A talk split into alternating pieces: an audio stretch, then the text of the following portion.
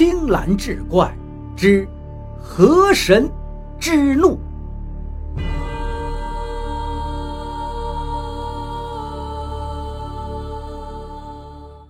上回说到，大家无不喜欢宗家赊的粥，况且那热粥之中，宗家独放了一味野味，叫不上名堂，但是鲜美无比，勾人的食欲。食客都是熟面孔比较多，零星有几个陌生脸孔，似是路经此地的外乡人。其中有一个叫张阿三的，算是这曲州里的大户了。每回都准时到八角亭前集结。张阿三也经常带几个外乡人来八角亭分一杯羹，俨然也成了另一种慈善大使。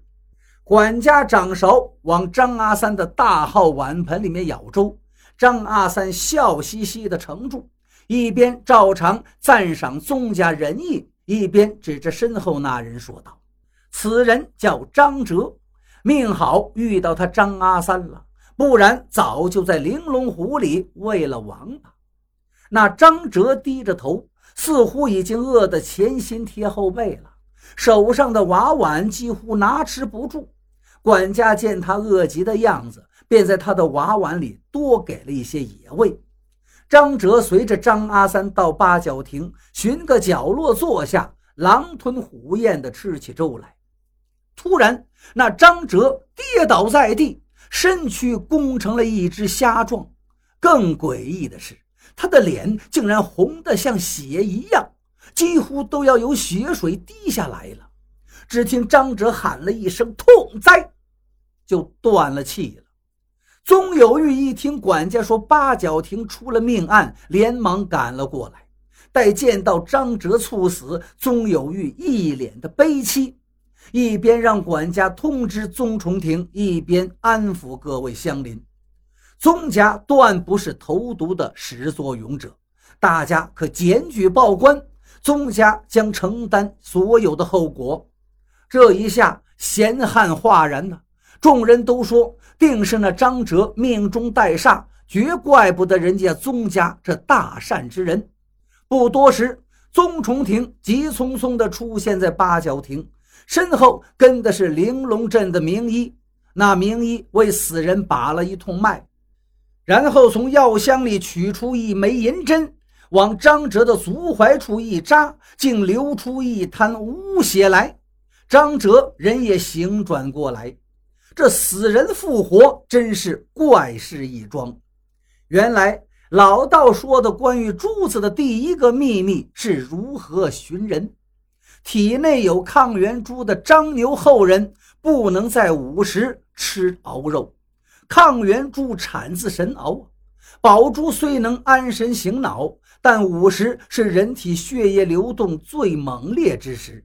若在午时食入熬肉，便会在餐后出现假死之症。这三年来，宗家在粥中放的那野味就是熬肉。宗重庭一直在等着张牛后人出现，终于等到张哲猝死在八角亭。于是他叫上了玲珑镇的名医，先解了张哲的假死之症，然后回家好生招待着张哲。张哲被宗崇庭的善人名声所蛊惑，便一五一十的道出了他的身世。这张家在晋州可谓是富足。但奇怪的是，主事的张哲的爷爷虽是一个睁眼瞎，却能让张家富得冒油，实在令人费解。只可惜他爷爷一过世，张哲的父亲得罪了一位朝廷官员，张家落了个满门抄斩。只有张哲一个人侥幸逃过一劫，流落到了这玲珑镇。知道了张哲的身世，宗崇庭决定带张哲去一个地方。从玲珑镇往北走，有一座山，史称无量山。无量山云深雾绕，深不可测，平时只有一些猎户偶尔进山。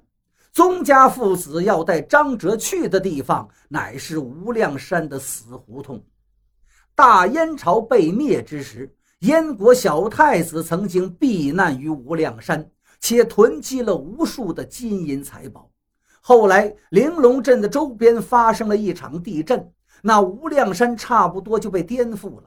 地震过后，原先藏宝的山洞被掩埋，而无量山体也被震出了一个死胡同。地震过后，有几个好事者抱着寻宝的想法进了无量山，却一无所获，有的甚至是有去无回，死不见尸。三年前，白胡子老道讲的关于珠子的第二个秘密，就是腹内结有此珠的张家后人能够瞎中探宝。现在，抗元珠的主人既已找到。宗崇庭哪能懈怠了这多年的心思？张哲一听要去寻宝，吓得转身就想逃跑，可哪儿跑得过宗有玉呀？宗有玉那是练过好拳脚的，他把张哲扫倒在地，一双鹰钩爪直取张哲的双眼，把张哲的眼睛就给弄瞎了。老道说的没错，这张家祖上这个可怕的秘密，穷到养不活人之时。可自挖双目，他们的身体里从小就结有抗元珠，抗元珠赐予瞎了的张家后人神力。张哲的爷爷就是靠着自挖双目、瞎中寻宝，才让家里富起来的。难怪张哲一听要他去寻宝，便夺命想逃。宗崇庭扶着瞎了的张哲，艰难地走向了死胡同。张哲虽然两眼滴血，但是他此刻心如明镜，能感受到死胡同中暗藏的杀机。后来听说玲珑河渡口的蛮神庙前有个瞎眼的张瞎子，雇了个帮工，也于月初、月中和月末的午时支起三口大锅，煮上热气腾腾的肉粥，施予过往的平民百姓以及落难之人。张瞎子为何突然发了财？百姓们不得而知。倒是宗家在那场寻宝中成了最大的输家。暗藏杀机的宝地，只有体内怀有抗元珠的张瞎子躲过一劫。可叹宗家如今却蛛网遍布，满目疮痍。